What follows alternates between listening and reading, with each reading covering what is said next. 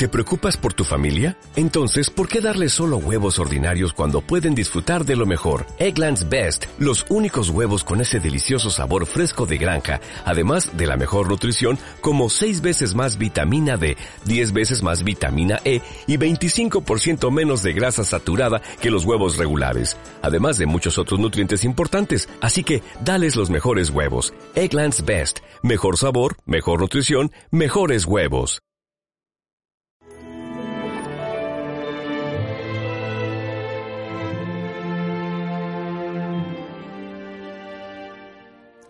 Contigo hablo, niña, levántate. Jesucristo le dan a conocer que hay una niña muy enferma, muy grave, incluso antes de llegar a la casa le dicen, no, no te molestes, la niña se ha muerto. Hay, momentos en la vida en que aparentemente parece que todo está perdido. De hecho, pues el padre de la criatura se dio quedar tan desconcertado diciendo, yo he buscado a este hombre que podía curar a mi hija, ¿cómo puede ser? No? A veces parece que en la vida se nos cierran todas las puertas y, como que ya no hay más que hacer. Y, dices, bueno, no, que sin embargo, el Señor no se rinde. Una definición muy bonita de un cristiano, el cristiano es aquel que no se rinde nunca. María, al ver a su hijo muerto, al, pie de la cruz, eh, pues, pues no se rindió. ¿Cuántas veces los santos son aquellos que nos dan esperanza porque cuando hemos perdido todas las esperanzas humanamente hablando, nos traen la presencia de Dios y con Dios siempre hay futuro? Porque Dios es el dueño de la historia, es el dueño de la creación. Él puede en un instante cambiar todas las cosas. Y por eso, aunque aparentemente todo esté perdido, si está Dios con nosotros, no nos podemos rendir.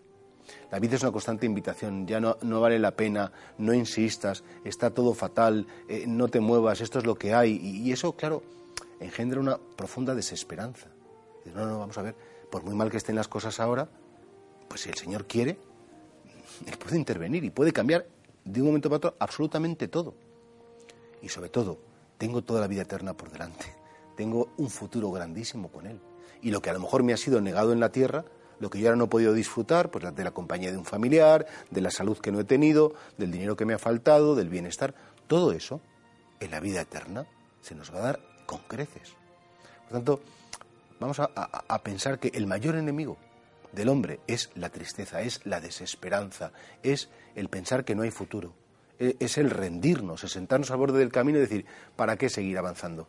Si ya está todo perdido. Como el padre de esta niña que dijo, bueno, ¿y cómo termina el Evangelio? Niña, a ti te lo digo, levántate.